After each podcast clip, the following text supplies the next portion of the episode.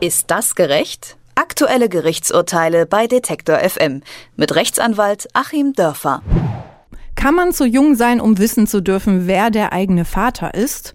Zwei Mädchen aus dem Raum Hannover, die durch eine Samenspende gezeugt wurden, hatten 2013 die Reproduktionsklinik verklagt, weil diese ihnen keine Informationen über ihre biologischen Väter geben wollte.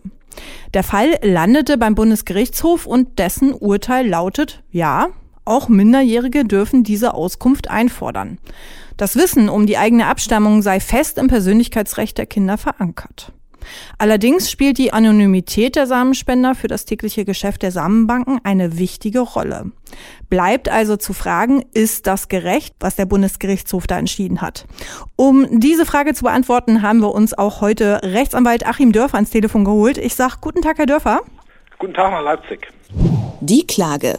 Zwei 12 und 17 Jahre alte Mädchen haben im Sommer 2013 eine Reproduktionsklinik verklagt, weil sie ihnen keine Auskunft darüber geben wollte, wer ihr biologischer Vater ist. Warum hat sich die Klinik da quergestellt? Ja, die ähm, Klinik wird sich natürlich aus den Gründen quergestellt haben, die Sie in der Anmoderation schon genannt haben. Ähm, die Klinik schließt ja Verträge mit den jeweiligen Samenspendern und die sehen natürlich vor, dass da Anonymität gewahrt ist weil ja bei unserem heutigen Familienrecht äh, an dieser biologischen Abstammung noch eine Menge dranhängt. Ähm, wir sind ja nach wie vor im Grunde im 19. Jahrhundert, wo die Kleinfamilie und die Blutsverwandtschaft zählt.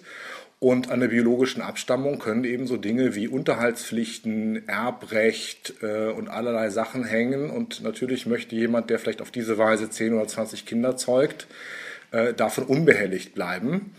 Und insofern hatte natürlich die Klinik, um weiter Samenspender auch finden zu können, hohes Interesse, die Anonymität zu wahren. Die Verteidigung. Haben Samenspender nicht ein Recht darauf, anonym zu bleiben?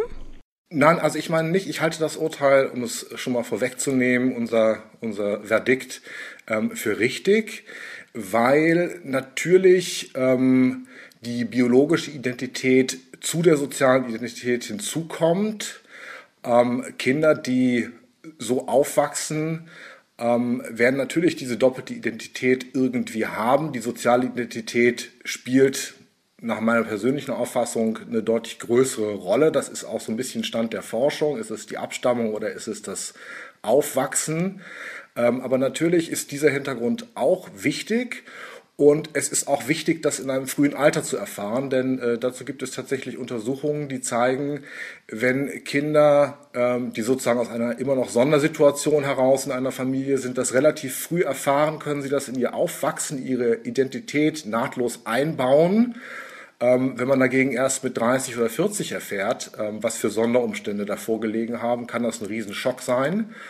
Und was auch noch hinzukommt, ähm, ist auch ein medizinischer Aspekt.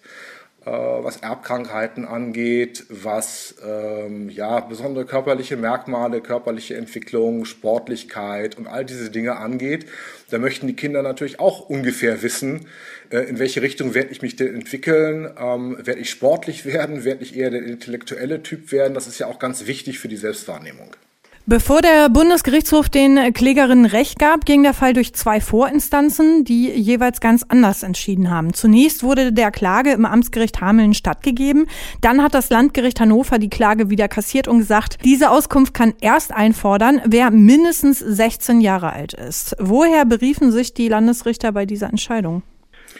Ja, das weiß ich auch nicht so richtig. Ähm, natürlich muss man bei Zahlen und Juristerei bei solchen Altersgrenzen immer irgendwelche gegriffenen Werte nehmen. Äh, mit 18 äh, darf man Auto fahren, mit 16 darf man dann schon irgendwelche kleineren äh, Benzinfahrzeuge bewegen. Äh, mit 16 darf man auch kommunal wählen, schon in einigen Bereichen. Wahrscheinlich waren das die Erwägungen. Ich meine aber, das ähm, ist nicht der richtige Anknüpfungspunkt. Deswegen ist das zu Recht auch kassiert worden, weil man schon so auf die seelische Reife, auf die Selbstreflexion, auf die Wahrnehmung in der Familie abstellen muss. Und das können Kinder schon wesentlich eher. Ähm, dem Familienrecht ist es auch überhaupt nicht fremd, da so eine Altersgrenze von sieben oder acht Jahren anzunehmen. Zum Beispiel, wenn es ähm, nach Scheidungen um das äh, Umgangsrecht, um das Wohnrecht der Kinder geht. Da werden die ja auch befragt, ähm, wenn die so halbwegs verständig sind.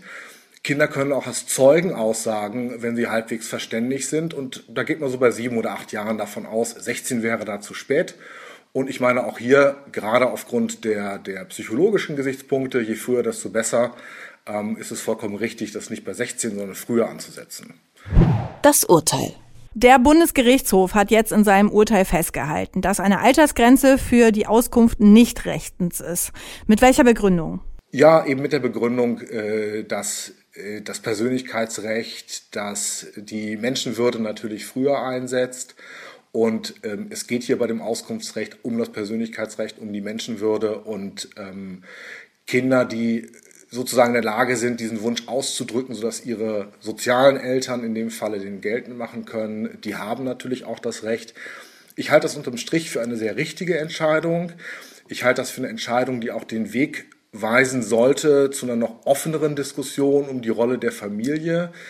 Wir hängen da immer noch so ein bisschen fest in dieser typischen Kleinfamilie des 19. Jahrhunderts, wo halt äh, in einem festen Verbund biologische Abstammung und soziale Abstammung idealerweise zusammenfallen und alles, was anders ist, ist irgendwie schlechter. Ähm, die Lebenswirklichkeit sieht ja völlig anders aus. Ähm, die Lebenswirklichkeit sieht aus, dass es Patchwork-Familien gibt. Die Lebenswirklichkeit äh, sieht so aus, dass wir Reproduktionsmedizin haben. Und äh, vor diesem Hintergrund müssen wir dann alle Richtungen flexibler werden, stärker den Kinderinteressen auch nachkommen. Und letztlich wird natürlich der Gesetzgeber hier irgendwann gefordert sein. Wir brauchen ein modernes Familienrecht, was den sozialen Veränderungen den medizinischen Fortschritten dann auch genügt. Gibt es damit überhaupt noch irgendeine Möglichkeit für Samenspender, ihre Identität anonym zu halten? Und welche Probleme bringt das Urteil eventuell für die Spender mit sich? Ja, das ist in der Tat so. Deswegen meine ich auch, der Gesetzgeber muss da tätig werden, äh, weil natürlich die Interessen des Samenspenders da zu berücksichtigen sind. Ganz konkret ähm, liegt es ja nahe, im Unterhaltsrecht und im Erbrecht Änderungen herbeizuführen. Denn wenn der Samenspender die rechtliche Sicherheit hätte, dass äh, aus seiner Samenspende keine Unterhaltspflichten erwachsen und nicht irgendwelche gesetzlichen Erbrechte entstehen gegen seinen Willen, kann sich auch freiwillig äh, entscheiden, äh, das biologische Kind zum Erben einzusetzen, aber gegen den Willen ist es eben riskant. Da brauchen wir eine Gesetzesänderung, das ist ganz klar und die muss in meiner Sicht auch äh, relativ rasch kommen. Sagt Rechtsanwalt Achim Dörfer, wir haben mit ihm über ein aktuelles Urteil des Bundesgerichtshofs gesprochen, nachdem Kinder, egal welchen Alters, von Samenbanken erfahren dürfen, wer ihr Vater ist. Die wichtigsten Punkte gibt es nachzulesen bei uns auf unserer Website detektor.fm. Ich sage vielen Dank, Herr Dörfer, und bis zum nächsten Mal. Ich danke Ihnen. Ist das gerecht? Aktuelle Gerichtsurteile bei Detektor FM mit Rechtsanwalt Achim Dörfer.